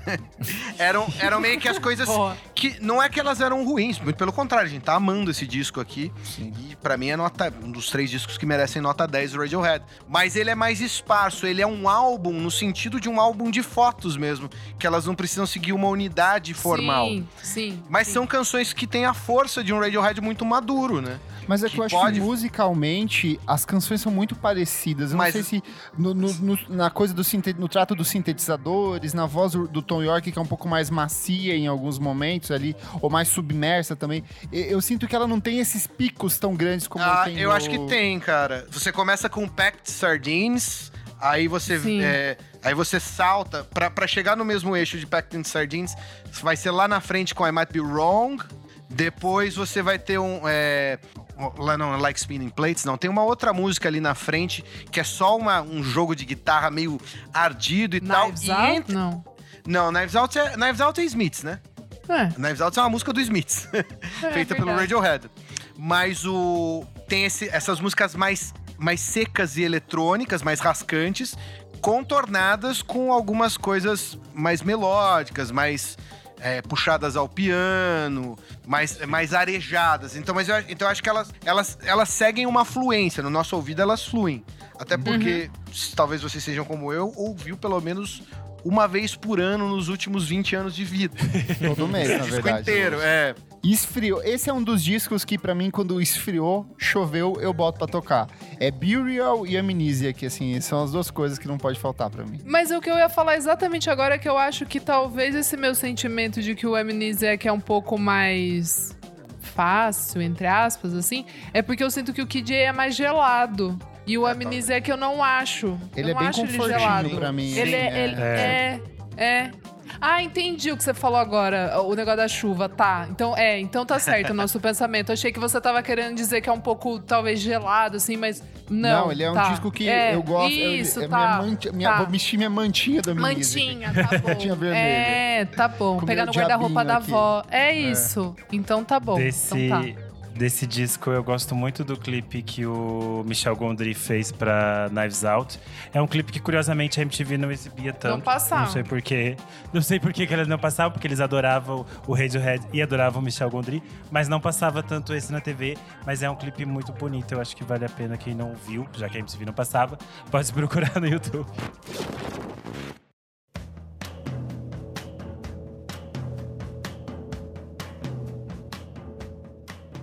E aí, assim, depois desse momento maluco, a banda entrou numa turnê extensíssima e nesses intervalos eles começaram a produzir bastante coisa.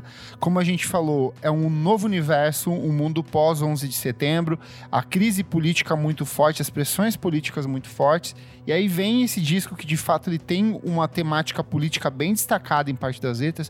Eu acho que a própria imagem de capa, que talvez seja a minha favorita da, da discografia da banda, com todas aquelas frases muito explícitas, assim, tipo, destacadas com cores diferentes, eu acho que ajudam a dar uma dimensão disso de, de maneira geral que é o Hail to the Thief, assim, e durante um bom tempo eu meio que não, não embarquei, eu fui depois, assim, eu acho que o, o, dia que me pegou foi quando eu vi o clipe de Dare Dare na MTV, assim, tipo, numa finalzinho de tarde, assim.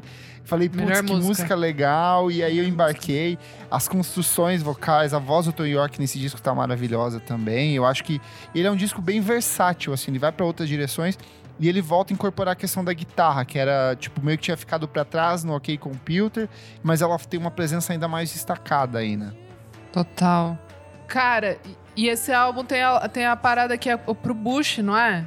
Que, tipo, essa coisa da tensão política. Na verdade, e... não. É, eles fa... tentou se amarrar isso na época, mas o, o Tom York estava muito mais voltado para é, muito mais para o cenário político inglês da época do que para as questões americanas, ah, mas tá. meio que casou com o que estava rolando nessa época, assim. Então Sim. eles até tentaram falar que o nome era relacionado ao Bush, mas não era, não era nada disso. Não é, mas tipo, tem essa um coisa política. tem essa né? coisa Sim. política que eles falam um pouco de, de guerra, de violência. E eu uhum. acho que a uhum. gente estava nesse momento muito confuso, muito Sim. turbulento. E eu acho que isso fica meio se você quer, você faz essa leitura do, a partir do disco, sabe? Você pode fazer muitas leituras. Eu acho que essa é uma leitura possível, porque eles captam essa, essa tensão que existia no início dos anos 2000, que tudo podia virar uma, uma guerra, e era uma guerra de verdade, não era tipo uma guerra fria, tipo uma coisa mais direta. Essa época tava rolando o Iraque, né? Uhum. É, já estávamos na, na guerra do Iraque, tinha aquela coisa tipo, ah, vamos matar os terroristas, essa coisa meio de guerra ao terror. Sim, assim. sim. Ah, tem, tem um detalhe interessante que esse disco, ele é de todos os discos, ele é o internamente na, na, na, na, confecção mais problemático, né? Porque era o auge da briga deles com a EMI, né? E era também. E tinha muito de as músicas começarem repentinamente a vazar. Sim. E eles ficarem muito incomodados porque eles estavam tentando, na época, eles já tinham as músicas gravadas, eles estavam tentando dar esse formato. E aí chega um momento que eles desistem e soltam aquele mundaréu de músicas todas de uma vez. eles dão uma ordem, mas é assim, ah, putz, velho. É o nosso Era o último disco do contrato com a EMI, Era o último né? disco do contrato, canções maravilhosas, mais uma vez uma banda muito madura, sabendo o que quer, dominando. Não precisava mais provar como um, um, não, um galardão da arte e tal. Não precisava mais esses dessas coisas. Então eles foram seguindo no caminho deles, trazendo de volta alguns elementos, né? Inclusive um elemento que marca muito, que eles gostam muito, que eles sempre falam, mas que não estava na primeira linha, começa aparece bastante nesse disco, que é uma influência mais direta de um pós-punk ali do final dos 70, dos anos 80, com aquele baixo na frente, com, com as guitarras é, meio denegando sentido, né? Porque, por incrível que pareça, por mais que tenham guitarras esporrentas no Radiohead, os fraseados são muito claros. Nesse disco começam a aparecer as cacofonias, começam a aparecer alguns outros jogos, bateria sobre bateria, tanto que Dare Dare ao vivo. É, Dare Dare é, é exatamente isso. Três, são três, né? Três uhum. sets Sim. de bateria. Então eles começam a incluir essas coisas que eles não tinham colocado na primeira linha no outro momento. Mas de um ponto de vista do disco, é uma assim. Solta esse, voltando mais uma vez à questão do White Album. Vamos juntar o que a gente tem aqui, vamos dar uma ordem, vamos, vamos embalar isso aqui num produto e vamos jogar. E ainda assim é algo maravilhoso. Né? Algumas das minhas prediletas estão lá. A, a, própria escolha dos nomes dentro do disco, assim, tipo, o, o Rei do Chief era uma das últimas opções que eles tinham. Eles tinham passado por várias outras. As canções, basicamente, não tinham nomes, tinham três, quatro nomes. Eles não sabiam como apresentar esse disco. Ele era, de, de fato, uma convergência de várias coisas que estavam acontecendo ali. E aí, se você pega o encarte do disco, as músicas têm, de fato, dois nomes diferentes. Então, era meio é. que inspirado nessas apresentações, naquelas óperas vitorianas, nessas apresentações de teatro que você tinha um título e meio que um subtítulo em anexo, assim. Então, eu, eu acho que o próprio fato da capa ter muito texto explícito também e cores diferentes e atravessamentos diferentes, eu acho que uhum. sintetiza muito do que era essa confusão vivida confusão, por eles. Confusão, exato. Mas é uma confusão, como o próprio Igor falou, muito positiva, uhum. porque tem músicas fabulosas dentro desse álbum. Total, é. total. E nessa coisa do, do, do, do, que você falou do, do vazamento, é, de eles ficaram putos não porque as pessoas estavam ouvindo, mas porque eles estavam ouvindo o disco incompleto, pelo disco inacabado. Sim, o Johnny exatamente. Greenwood ficava putaço com isso. Ele falava, cara, vocês estão ouvindo uma coisa que não tá pronta. Precisa do conceitinho, gente. Precisa já do vai conceito. entregar. E aí foi muito disso que eles falaram, a gente precisa assumir o controle da nossa obra e é o que vai impactar no trabalho seguinte. Total. Só uma curiosidade da capa, é, rapidinho. O, essa capa que é magistral, eu trabalhei numa rádio que tinha um quebra-cabeça 3D em madeira dessa capa. Que legal. Que e, cara, era a coisa mais linda do mundo e eu me arrependo até hoje de não ter roubado. Tem, deixa eu falar, quem é de São Paulo e mora aqui no centro, é, atravessando a Praça Roosevelt, comecinho da Consolação, tem uma portinha de um curso de inglês, desses cursos de inglês de bairro, assim, que a fachada deles é isso, assim. Eu vou ver se eu consigo fotografar e consigo colocar. é, uma, é uma estética replicando a, a mesma, ah, tá. a mesma estrutura, assim. Vou tirar uma foto e colocar. Genial. Falando dos clipes deles, eh, eu gostava muito do clipe de 2 Plus 2, que era tipo uma tela preta Sim. com desenho branco. Mas eu não sei porque não tem no YouTube deles hoje em dia. Eu fui procurar de novo e não achei. É, mas passava muito na MTV, era um clipe estranho. Sim. Meio maluco e que combinava muito com a música também, mas hoje em dia você só encontra no Daily Motion, uma coisa completamente antiga. coisa mais antiga, mas não tem no YouTube deles, não sei porquê. Direitos, é um muito legal. deve ser essas coisas.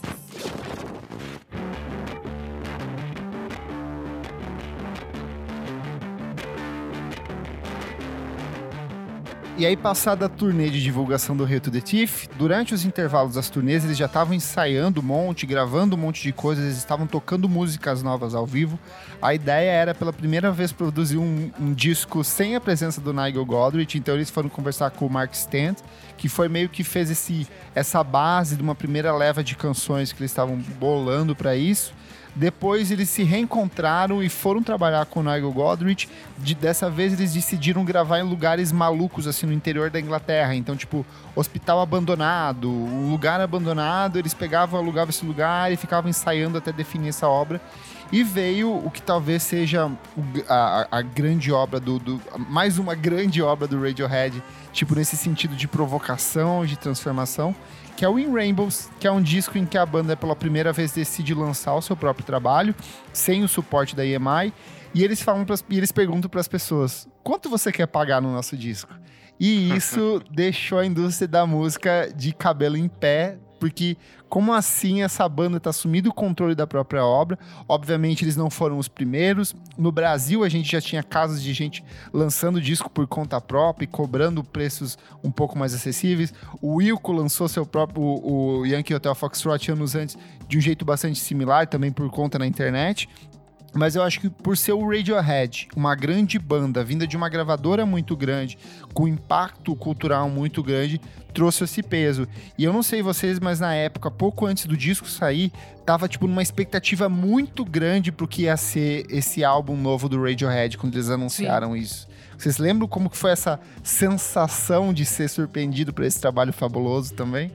Eu Lembro de uma, tudo. Tinha, tinha uma uma expectativa grande e eles meio que bagunçaram todas essas coisas, porque eles meio que estavam fazendo tipo uma pré-venda, e aí eles lançaram o site, você podia baixar, você pagava o quanto você Uhum. queria. Isso meio que bagunçou tudo, assim, as pessoas não estavam preparadas para aquilo. E não era só tipo uma mudança de estratégia de lançamento, mas vinha um puta disco foda pra caralho Sim. junto.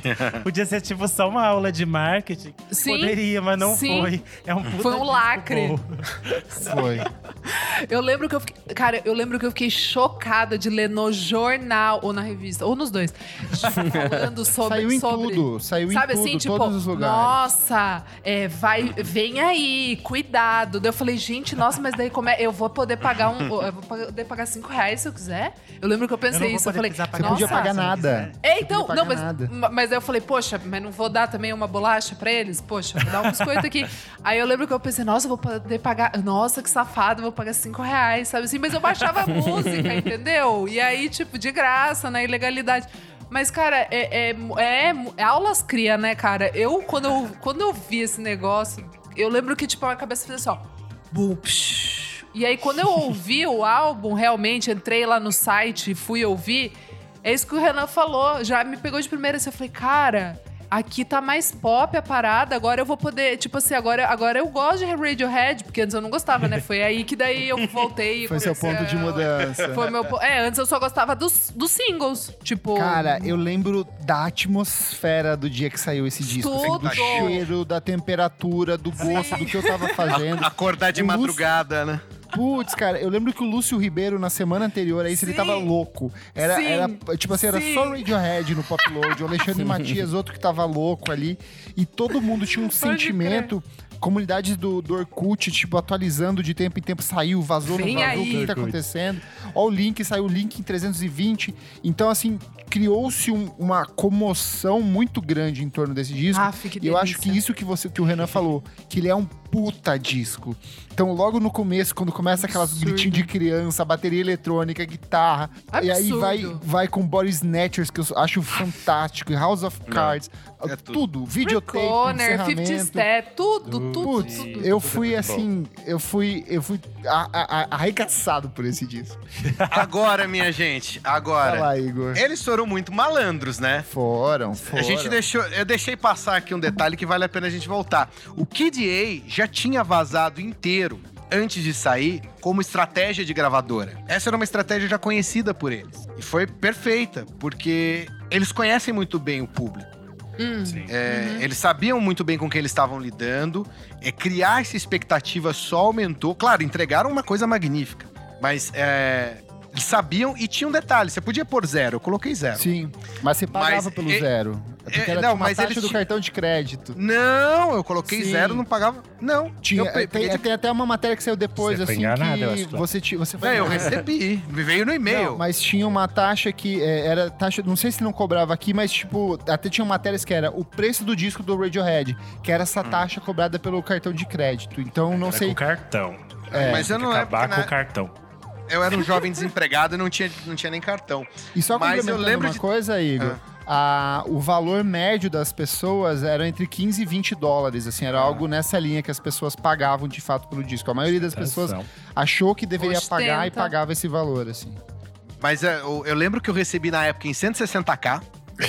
e se você quisesse receber em alta qualidade, você tinha que fazer a compra do álbum físico que vinha com um segundo CD extra. Você tinha os Sim. pacotes, né? Que ia sair você só comprava- em dezembro, assim. que ia sair meses depois, sendo que foi uma outra expectativa em saber quais Total. eram as outras músicas, que eram tão maravilhosas quanto. Mas tem esse detalhe de deles trabalharem bem e soltarem muitas das músicas.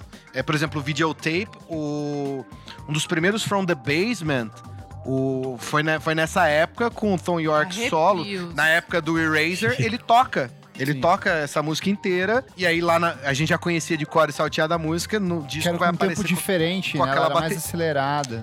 Não, A- a primeira- tem uma- a primeira Tem um versão vídeo, do... é, no Bonaru. versão- isso, que aparece eles tocando, que ele até erra no tempo dela depois, se não me engano. Quando ele, não, a primeira versão Não. é mais acelerada. Quando eles foram guitarra. a primeira apresentação com ela na versão original, Uhum. atual, a definitiva, que ele erra, daí ele recomeça a tocar, porque era muito difícil o tempo dela. né? Mas tem uma versão em alta qualidade com ele no piano, só ele e o piano, no, dos primeiros From the Basement.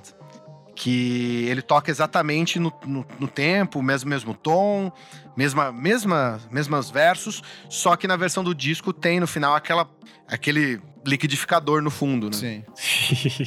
Mas um disco magnífico. E é nesse disco que aparece é, World Fishes, que é uma aula de Steve Reich.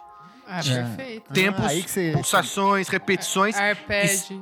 se você prestar atenção na.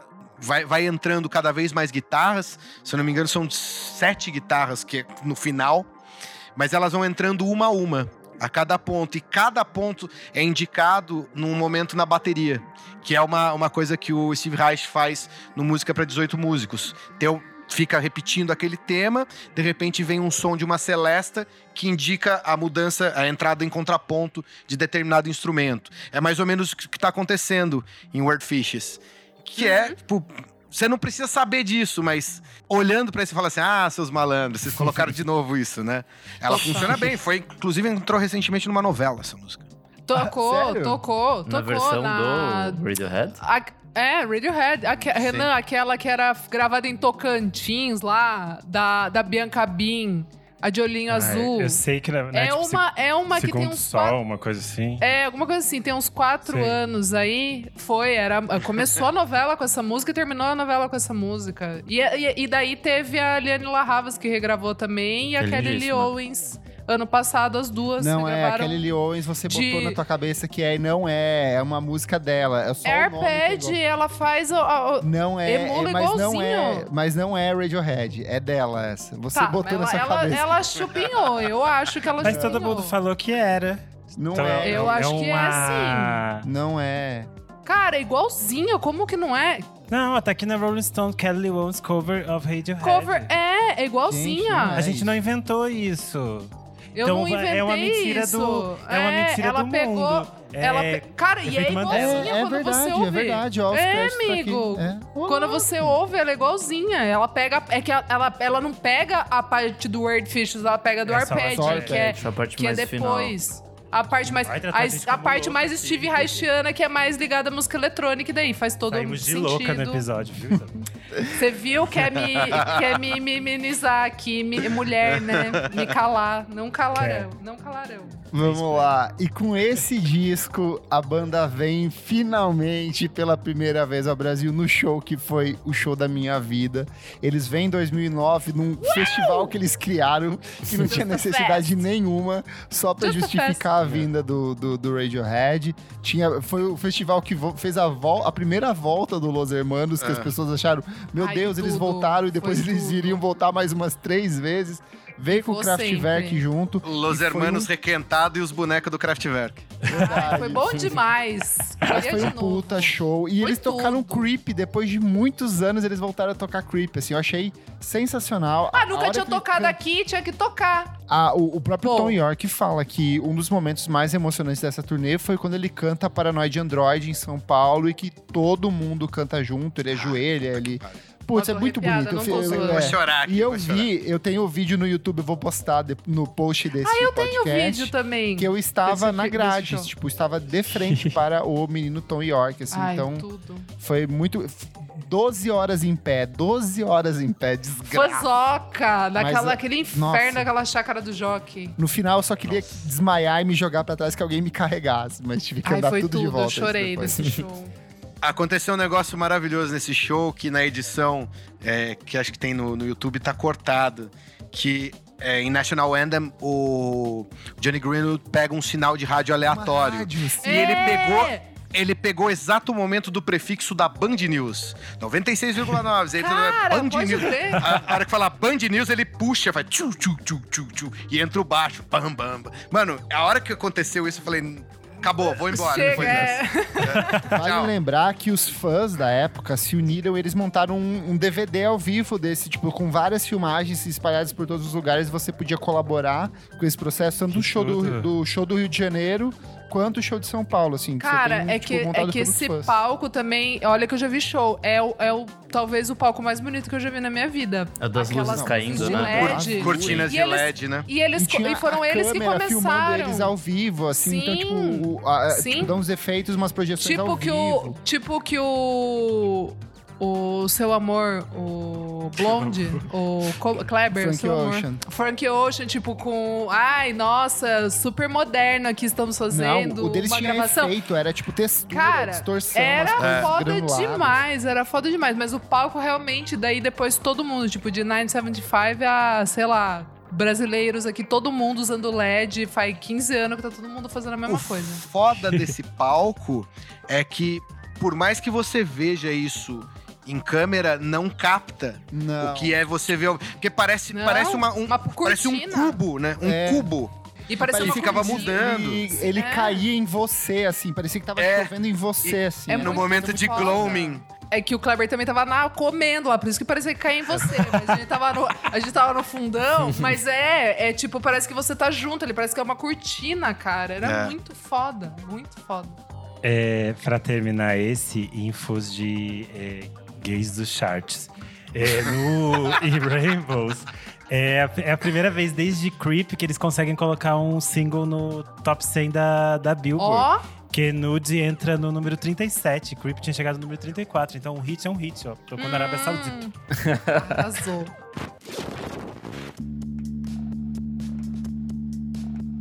E depois desse disco que eles excursionam pelo mundo inteiro, é, faz uma, uma das turnês mais bem sucedidas da história da banda. Eles passeiam por quatro dos cinco continentes. O disco vendeu, uma, é, segundo relatórios, é, foram mais de 1,2 milhão de, de cópias baixadas só no primeiro dia que o disco foi disponibilizado online. Não tinha como o trabalho seguinte não fosse visto com muita expectativa. E veio o que talvez seja uma das coisas mais decepcionantes para uma parcela do público, que foi o, o The King of Limbs. Eu, na época, gostei bastante. Hoje eu consigo ver alguns defeitos nele. Eu acho que ele parece muito mais um disco solo do Tom York e menos um disco do Super. Radiohead. Mas Eu disco solo do, do Tom York não é um defeito. Não, me- não me venha Mas com não é um essa. defeito. Não estou falando. É, não me venha com essa, Kleber. Não me venha vender Mas que a Peace não. e o Tom York sozinho é ruim. Não, vem mas eu essa. gosto. Pô, o Putz, é Tom do Tom York é um pra pouco mim um demais disco- pra mim. Ah, eu amo. É, eu não amo. curto. Eu sou, É, eu nossa, sou time Igor, sou não curto muito. Sem propósito. Apaixonado. Mas esse Para disco deixou isso. as pessoas bastante. bastante. é, foi um disco divisível. Um disco que, tipo, É, é, tem total. quem, tem quem gosta, tem quem não. Tem quem detesta, tem quem coloca ele abaixo do próprio Pablo Uhum. Honey em algumas listas que eu já vi aqui de classificações. Sim. sim. Como que é esse disco pra vocês, gente? Igor, você quer defender esse álbum? É, Já vai, vou vai, polemizar. Não, primeiro eu vou começar pegando uma questão que a Isadora também tinha falado, né, ali, quando a gente falava do Kid A, que ela falou que era muito estranho e tal.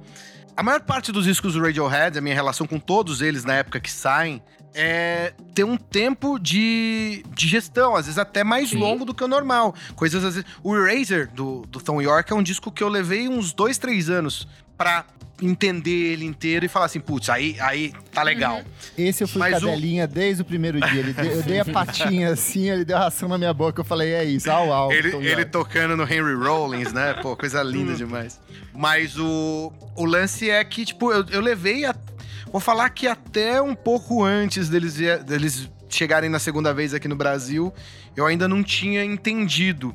E, contrariamente, contrariando você, Kleber, o King of Limbs é um disco meio a meio. Meio Tom York, meio Johnny Greenwood. Porque é, tem essa questão da, da, da maluquice que o, que o Tom York tem de rítmica, mas ele só consegue fazer isso porque ele tem o Johnny Greenwood do lado que usa esses elementos de polirrítmica, né? De, aí eles estabelecem duas baterias, né? Durante a turnê do King of Limbs, chega o Clive Dimmer, que era o baterista que acompanhava o Portishead, pra tocar com eles e fica como um baterista fixo. Hoje em dia eles têm seis integrantes. Mas tem essa questão de trazer algumas coisas, a- a acrescentar algumas coisas que que não aconteciam há muito tempo, né? O Radiohead foi trazendo muitos elementos durante o Kid A e o M-Music que eles foram trazendo cada vez menos nos últimos discos. No King of, no King of Limbs, eles, a primeira metade, pelo menos, do disco, é uma grande aquisição de experimentos, de uso de rítmica, de uhum. repetição, de saturação, muito da influência do, do, Johnny Greenwood com um princípio de composição do Penderecki, né? Ele, né, nesse meio tempo, ele faz uma, uma sinfonia, naquela né, Popcorn Symphony, baseada no princípio de composição do Penderecki. Ele vai usar muito isso em algumas músicas, essa coisa de de criar um, um não com uma constante sonora que vai, vai, vai, vai, vai, quando você vê você tá no meio. É, um, pra mim tem uma coisa um... quase meditativa, assim, de meio mantra, assim, de você ficar na, nesse loop Isso. e algumas coisas vão entrando você... e tal. Só que nessa superposição de camadas, sim, sim. conforme você vai ouvindo, você vai percebendo pequenas diferenças. Sim que leva tempo para você perceber. E na segunda metade do disco, mano, é um disco bonito. Tipo, tem um, Separator é uma Separator é minha canção que cresceu, disco. que é, é, linda e cê, ao vivo é ah, eu magnífico. amo Codex. Eu Codex também, também Putz, eu amo. Eu lembro que na época rolou esse disco ele tem um conceito de jornal. É, tipo, era, o conceito Sim, desse disco, assim. No começo. Então, e aí criou-se uma teoria na época que a ordem das faixas, na verdade, ela estava errada dentro do disco propositadamente. Hum. Porque quando você pega um jornal, você tem as folhas, ele é dividido no meio, então a ordem das páginas não necess... Como é que eu explico isso aqui, gente? É... Agora que Diagramação 1. É, mas, por exemplo, a, a, a, a capa vai ser a número 1, um, a número 2, mas, por exemplo, a, a era hum. como se a capa tivesse... O encarte. O encartamento. Encarte, tipo, ele tá abrindo. Você não faz isso, é isso. Eu é, demorei um semestre difícil. de faculdade pra aprender a fazer isso. e toda vez que eu ia enfim, fazer, eu ainda A 1 um e a 6, a 1 um e a 6, a 2 pra dentro, a 3 pra fora. Exato, é nessa isso. ordem. Então as músicas que estão dentro do disco, elas estão numa uma ordem específica, mas o correto seria pegar como se o disco fosse um jornal. Então teria uma, uma harmonia um pouco maior. E o próprio material de divulgação do disco foi em cima de, tipo, um jornal jornalzinho que eles distribuíam, Tem. que hoje, tipo, custa bilhões de petrodólares no, no, nos eBays da vida, assim, que as pessoas estão revendendo. Cara, esse álbum, quando eu ouvi a primeira vez, eu achei uma merda. Eu lembro, eu lembro que eu falei, Todo mundo achou. Que bosta de álbum. Eu gostava, mas eu gostava de Lotus Flower. Mas eu gostava bastante de Lotus Flower. Sempre gostei. Acho ótima. E, Grandes e, danças. É, e Grandes continuo memes. achando boa. Grandes memes. Puta, era bom, cara. Foi bom. Os memes foram Mas... tudo. Foi um tacto Foram tudo. Cultural, Aquela gente, galera dançando, assim, louca na rua. Assim, puta, era tudo. Enfim. É... E aí é isso. Depois, com o tempo, o que o Igor falou da maturação, né? Que precisa. Radiohead precisa de tempo. Você, assim, você larga daí e já era. Tem que pegar na mãozinha e ficar criando ali com você. E hoje em dia eu acho lindo esse álbum, mesmo assim. Acho que ele funcionou, cresceu muito em mim. Eu acho que eu tenho que voltar nele. Eu acho que eu vou aproveitar o episódio para voltar com mais calma, porque boa, às boa, vezes amigo. que eu vi eu não embarquei tanto. Não, então acho que é minha lição de casa voltar desse. uma, uma, uma dica é isso: o disco tem oito faixas. 4 e 4 ali com, com a virada do Lotus Flower. Lotus Flower une os dois, né? Os dois lados do disco. Então, se você prestar atenção mais na segunda parte, que ela é mais suave, talvez o começo o começo vale a pena. Aí seja a, um, ordem, a ordem. Seja um correta. deserto antes de um oásis, né? Esse disco vale por Little by Little, que tem um forrozinho ali no meio. Maravilhosa. sair, então... sair da falsa de bateria. Ah, cara, Morning Mr. Magpie eu acho boa pra cacete também. Enfim, é boa esse álbum. O lado B, falar em jornal, tem um lado B maravilhoso que chama Daily Mail. Hum. Que é hum. incrível, com o Tom York voltando ao piano, acho ao gosto. Não, acho que eu não, é o que saiu em 2011. É dele meio com Staircase. Tem na, é. nas plataformas para você ouvir tá. também. Tem quase todos os singles na, nas plataformas.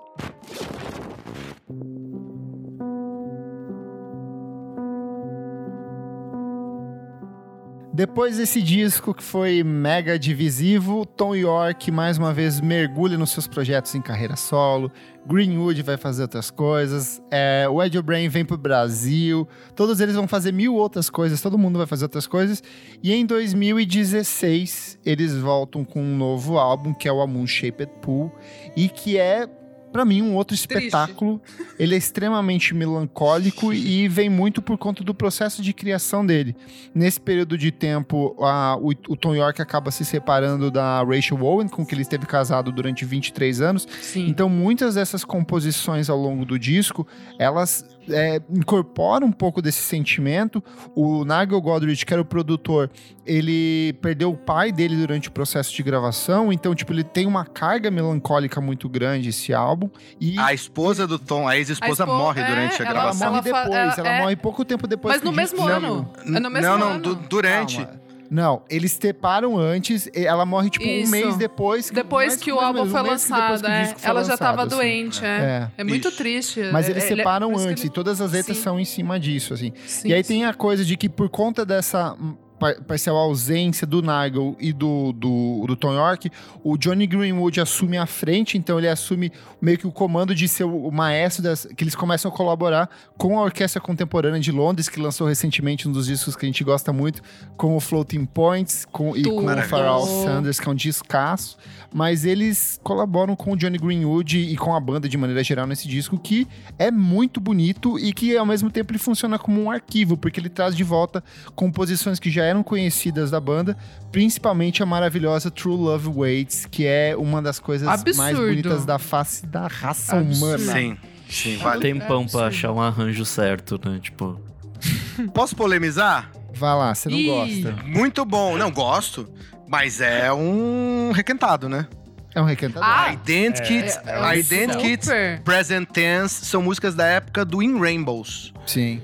Assim, são maravilhosas, né? Tipo, Glass Eyes falando em, em Tá Floating todo mundo mais Points. velho, tá certo é- abrir a gaveta e pegar umas coisas, eu acho. É, é que assim, existe. É maravilhoso, tá tudo certo. Não, e continua. Eu acho que desde o, desde o Hail to the Thief, eu tenho uma sensação.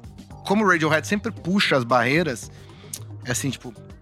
É, acho que agora é a última, hein? Acho que agora é a última. E o, o, o fato de ter muitas músicas é, reaproveitadas me dá essa sensação. Falei, putz, os caras.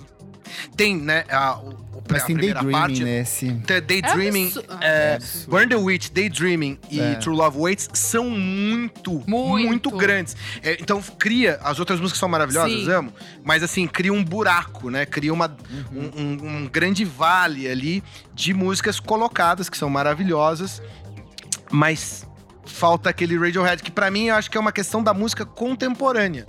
Da música. de- deles terem sentido que. Mesmo que eles queiram desafiar a música e colocar coisas novas, o, pró- o próprio modo de audição mudou e. Sabe, e tem uma Talvez outra não, não coisa, seja Igor. mais tão interessante fazer isso. né? Sim. Eu acho que outra coisa que pesa muito nesse disco é porque ele foi lançado no ano que talvez seja um dos mais revolucionários pra música recente, que é o ano que a Solange lança o City at the Table, Frank Ocean lança o Blonde, o Chance the Rapper lança o disco, a, a, a Beyoncé lança Lemonade, então o modelo de escuta era uma outra direção, é Tá uma, é uma lá, né? outra coisa. E aí eu acho que eles sinto que eles estavam fazendo o mesmo Radiohead que a gente já estava esperando. Ele não é tão transgressor. Ele é um disco muito bonito, e ele é realmente muito bonito, mas talvez ele não seja tão transgressor quanto essas outras coisas que estavam rolando nesse ano. Tem o último disco do David Bowie nesse ano também, então é, é- é- 2016 é Verdade. um ano muito, muito rico, assim, pra música. Boa colocação, vou pensar nisso agora. Poxa. Mas assim, Daydreaming é um espetáculo. e É uma sacanagem, ela né? Com o clipe do Paul Thomas Anderson. Thomas Anderson. E ela é toda cheia de referências ao relacionamento do Tom York com a Rachel. Wynn. Cara, é um. Tudo, é espetacular. Espetacular. Maravilhoso mesmo. É, essa questão da, da esposa é muito curioso porque você ouve a primeira versão lá do I Might Be Wrong de True Love Waits, que é uma canção de amor, uma silly love song, pra citar Sim. o Paul McCartney. Uma baladinha ali, voz e violão só, né? E ela retorna como uma espécie de hacking, né? Antecipando toda essa tragédia. Eu vi uma entrevista dele naquele Desert Island Discs da, da BBC. Sim. E ele fala da relação dele como é ser pai hoje em dia, né? Já sem, sem a mãe dos filhos. E é engraçado que ele fala. é- Ele fala é bonitinho, mas ao mesmo tempo ele não esconde essa, essa perplexidade dele. Ele se sente estranho com ele mesmo, que dirá cuidar de. de já nem são crianças, né? Já são. Um Sim, deles já sim. tem, já tá na faculdade e tal. É, é muito música. engraçado. Ah, é? Lançou Noah, Noah York. Lançou É verdade, agora. lançou Tem tipo. Duas semanas e falaram que é bem parecida com, com Radiohead. Eu não ouvi tipo, ainda. é o Julian Lennon. Talvez, eu não ouvi ainda. Mas é, Nova York. Podem ouvir aí. Mas tem essa, essa questão, né, que tá capitulada nessa. Em todo esse momento de abertura e fechamento dessa. de, de True Love Waits, que é, é no fundo, toda, toda a questão interna do Tom York de como lidar uma. Ele, ele, ele sempre briga com o mainstream porque esse mainstream é, propõe para ele uma vida falsa, mas quando ele volta para a vida normal, ele também sente essa estranheza. Eu acho que True Love Waits e essa entrevista mostram muito esse, esse universo na cabeça do Tom York, e um, já um caminhando por um fechamento, né? Sim, de, sim. Eu acho que é, é muito significativo. O Anima também tá dentro desse impasse, né? Uma música que Sim. não é música, muitas vezes. A melodia, a melodia às vezes ela tem um sopro pra depois voltar a essa negação de sentido de continuar a melodia, né? Eu acho que é esse final, pra mim esse é um, é um arco final do Radiohead, tentando ainda assim brigar com brigar com, com a própria eternidade da música. né? Eu não duvidaria nada se eles parassem e não lançassem mais nada inédito a partir de agora. Tem essa impressão. E eu não ficaria triste com isso. Eu acho que ele dá um fechamento bonito. Eu acho que ah, o fato de True Love Waits ser a faixa de encerramento desse Sim. disco que tem cara de encerramento, perfeito. Eu- não sei por que se estender além disso, assim, se eu acho que eles já contribuíram tanto pra música. É um fechamento digno, honesto, bonito, talvez um pouco inferior aos outros trabalhos, mas ainda assim muito consistente. E eu acho que pra encerrar, quero perguntar pra vocês: o que, que é o futuro do Radiohead? O que, que vocês esperam, não esperam? Qual que é a relação de vocês com essa banda pro futuro? Cara, eu vou falar rapidinho, assim. Eu, eu acho que eles são muito vaidosos pra não, pra não fazer mais nada. Ou então todo mundo ali vai ter um. o Tipo, vai focar realmente em projeto ou trabalho solo, assim, mas. Eu, eu acho eles vaidosos demais pra não desafiar a música de novo, cara. Eu não quero criar expectativas. Eu espero que eles me surpreendam. Atitude Eu acho que eles sempre têm que me surpreender.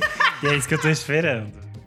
Bom, pensando que eles estão lançando a cada quatro ou cinco anos, deve estar pra vir por aí. Apesar que teve a pandemia, Será? né? Se... Mas Estão lançando coletânea agora de, de raridades inéditas É, do, é, total. É, relançaram e a KDA, Amnesic. é. Que inclusive já saiu, já saiu uma outra agora. A segunda, saiu a segunda eu já tinha ouvido. Computer há pouco tempo. É, já tinha Saiu. ouvido alguma coisa. Ah, sim, saiu na, na época do, do aniversário de, De, de de 20, 20, anos. anos. De 20 anos. Uhum. Saíram, mas é aqueles lado B, assim, bem requentado. Nesse Kid, o, é, Kid Amnesic, né? É Kid. Amnesia. O primeiro, If You Say The Word, mas não é uma música que... Meu Deus do céu, entraria. Eu lembro, se eu vou citar de novo a Bisa aqui, quando, a- quando saiu o- aquela coletânea do Pixies de lados B, e aí o pessoal da Bis falava na resenha que assim, cara, qualquer lado B do Pixies é o sonho pra ser lado A de qualquer banda. Eu acho que é, If You Say The Word ficou com essa impressão pra mim. Foi, qualquer banda daria os dois braços pra ter uma música como aquela. É uma sobra. E pensando nisso, eles estão, eles parece que estão buscando ali alguma coisa no passado. Pode ser que apareça alguma coisa, mas eu não acredito. A questão da vaidade que a Isadora levanta também acho que é a, a vaidade do orgulho artístico. Eles não macularem essa, essa sequência virando um Tá. Rolling Stones. Acho que a proposta Ei, do ei, Radiohead Total. não, não tô falando que é ruim, mas são, pro- são propostas diferentes. Inclusive, eu vi. Super. Eu posso falar pros meus netos que eu vi o Rolling Stones com o baterista original. Eu também. Isso ninguém me tira. Mas é isso, vai virar Demônios da Garoa, né? Já morreram todos e continua. Mas Vai entrando, o vai entrando. são propostas diferentes, né? Sim, É, sim, como, sim, como sim. os Beatles duraram 10 anos e é isso, Total. e acabou. Não, é que É- eu quero é- acreditar que eles vão, vão, entendeu? Eles são tão vaidosos que eles vão lançar música aí A- a né, que- juntos. Então que o Kleber coloca é a questão, acho que mais ponderada, que falou, putz, eu vou embora, vou- não vou dormir hoje porque eu vou ficar ouvindo coisas, porque a música foi para um outro caminho. E eles ditaram, eles deram a batuta. Uhum. Muita coisa sutil do pop que a gente ouve Sim. só é possível porque Vem foram. deles. Vem deles. Total, eles eles total. Banda mais importante, eu, eu acho. Assim. Essa coisa de trazer conceito pra dentro de disco de música pop, de trazer isso algo comercial, acessível, não for, obviamente não foram eles que inventaram, mas eles ajudaram a popularizar e tornar palatável e acessível de uma maneira. E não só isso, trazer pro pop elementos de sofisticação, de músicas mais, né, mais encorpadas como jazz e como a música erudita, isso não acontecia, acho que na, na, na, primeira camada do pop desde o final dos anos 70, com pós-punk. Você pode falar que o Steely Dan colocou alguma coisa ali, mas não era intenso, não era como o. Não era como, sei lá, um. um Peel colocava, como o Joy Division colocava, como o próprio Talking Heads, né, o Brian Eno. É, essa, essa camada mais profunda, o Radiohead voltou a explorar de tal maneira que isso você ouve, você ouve batidas absurdamente exóticas que hoje em dia parecem palatáveis pra gente, na música mais ligeira, por causa do Radiohead. Então eu acho que é, esse, esse é o ponto. O problema é que o modo de audição mudou. A música a música pela música, que é o grande foco, por mais que o Radiohead traga todos os elementos de uma obra de arte total, o Radiohead, o foco central, a música tem que parar de pé por si só. E pro, pra escuta moderna não faz sentido a música parar de pé por si só. Hum. É uma coisa que eu venho me debatendo nos últimos dois anos, desde que eu comecei, voltei a, a pesquisar mais música para fazer o programa de indie, mas ela fazendo esse final de semana essa audição do Radiohead me deixou mais claro e a su, sua provocação só ampliou. Então eu acho que nos surpreenda Radiohead, porque eu não consigo ter um vislumbre mínimo. Gente, só para fechar aqui, quero o top 5 de vocês, discos favoritos do Radiohead.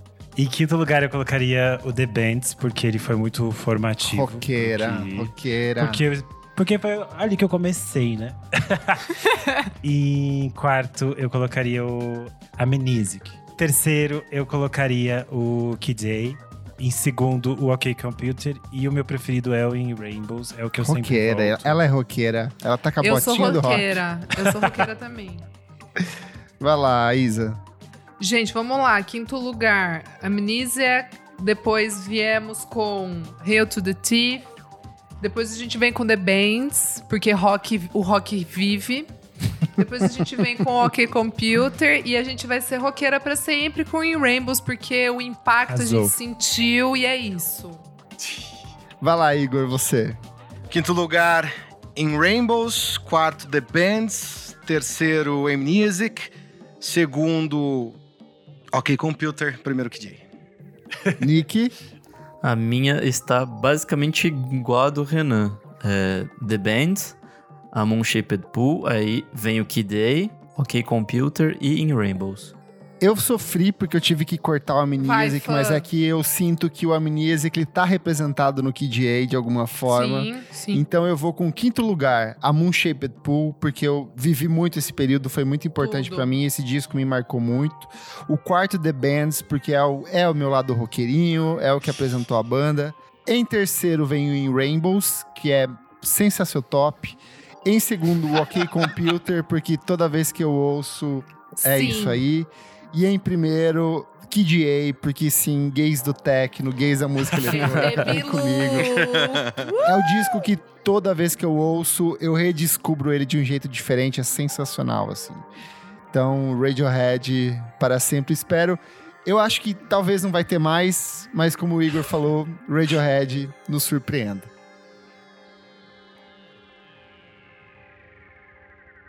Reprodução finalizada. Para novos arquivos, acesse www.padrim.com.br barra podcastvfsm. Este programa será deletado em 3, 2, 1. Esse podcast foi editado por Nick Silva.